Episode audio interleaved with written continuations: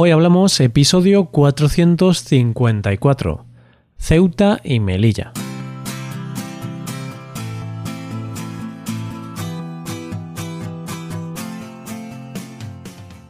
Bienvenido a Hoy Hablamos, el podcast para aprender español cada día.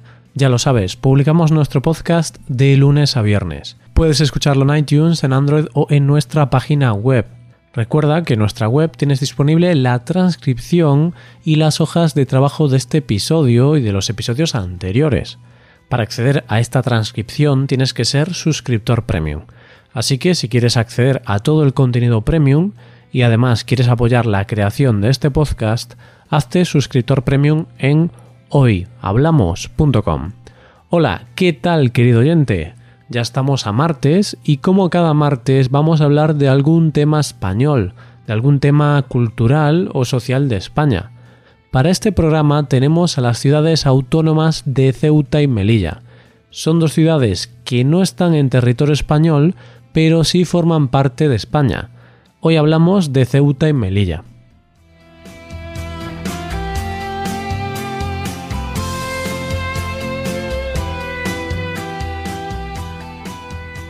Antes de comenzar, tengo que decir que este es un tema sugerido y votado por los suscriptores premium. Este mes hemos producido bastantes episodios con temas sugeridos y votados por los suscriptores premium, que son los que mandan en este podcast. Esto es una democracia. Bueno, eso, que lo habéis elegido vosotros, que lo sepáis. Bien, antes he dicho que Ceuta y Melilla son ciudades españolas que no están en territorio español. Bueno, esto técnicamente es incorrecto, porque ¿cómo van a ser parte de España si no están en España? Para simplificar, he dicho que no están en territorio español, pero lo que realmente quería decir es que están rodeadas completamente por otro país. No están ni en la península ibérica, ni en las Islas Canarias, ni en las Islas Baleares. Ceuta y Melilla están en el norte de África, están rodeadas por Marruecos. De hecho, este país reclama estas ciudades como suyas mm, desde hace años, pero España se niega a negociar eso.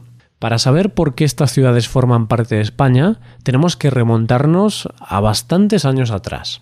No vamos a entrar en muchos detalles, pero estas ciudades, al igual que el norte de África, desde el siglo VI siempre habían estado en disputas con los reinos cristianos de Europa. De esa manera, cuando la reconquista se va culminando, estas ciudades son capturadas por reinos cristianos. Ceuta es conquistada por el reino de Portugal en 1415, pero más tarde, en el 1580, Ceuta se incorpora a la monarquía hispánica debido a una crisis en el reino de Portugal. Por su parte, Melilla fue conquistada por los reyes católicos en 1497. Y si lo recuerdas, ayer mismo hablamos de que tras la caída del reino de Granada en 1492, los reyes católicos decidieron seguir conquistando una parte del norte de África, para ampliar y reforzar la frontera y tener así una posición más poderosa frente a los musulmanes. Estas dos ciudades siempre han sido codiciadas por parte de los marroquíes, pues a lo largo del siglo XVII y XVIII sufrieron numerosos asedios.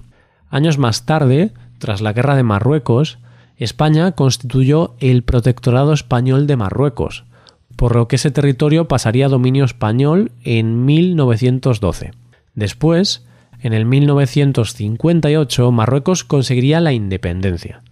Pero las ciudades de Ceuta y Melilla seguirían formando parte de España, ya que estas ciudades han sido parte de España desde el siglo XV, por lo que es un territorio que España declara como legítimo.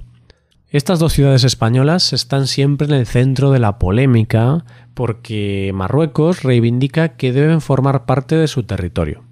Marruecos considera que las ciudades de Ceuta y Melilla, así como las llamadas plazas de soberanía, son históricamente parte de Marruecos, las plazas de soberanía son unas islas y unos terrenos sin habitantes que están en el norte de África y que son territorio español.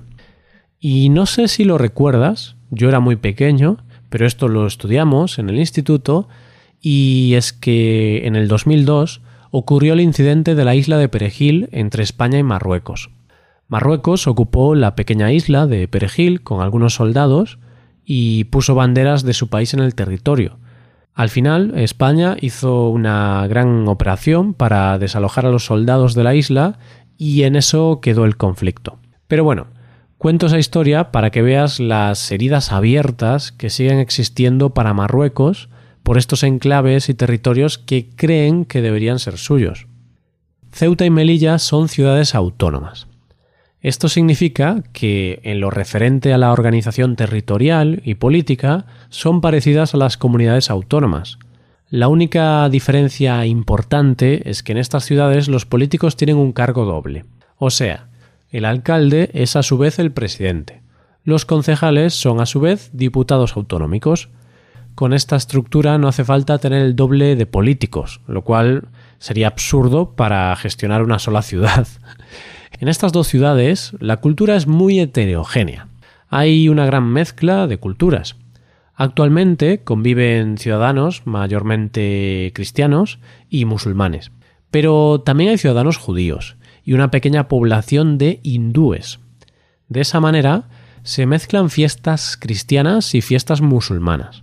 Por ejemplo, se celebra el Día de Todos los Santos, el 1 de noviembre, pero también se celebra la fiesta del sacrificio o fiesta del Cordero, que es de las más importantes entre la comunidad musulmana, o el Hanukkah de los judíos. Tanto la Semana Santa como el Ramadán son dos festividades que se viven de manera ferviente en estas dos ciudades.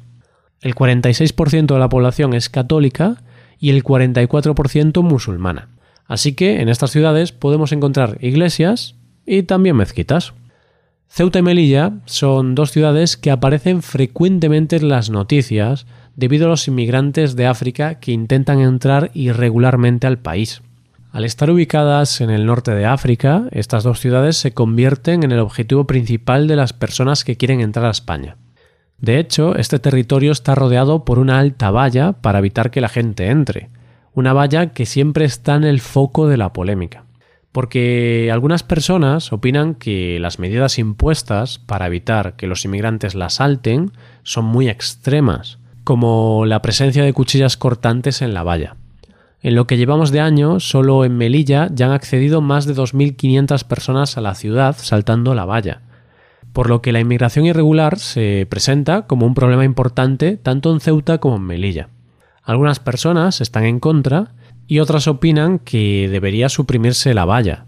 Lo que está claro es que al estar rodeada de territorio no español, al estar rodeada por Marruecos, pues siempre serán zonas por las que intentarán acceder a España aquellas personas africanas que no pueden entrar en nuestro país de forma legal.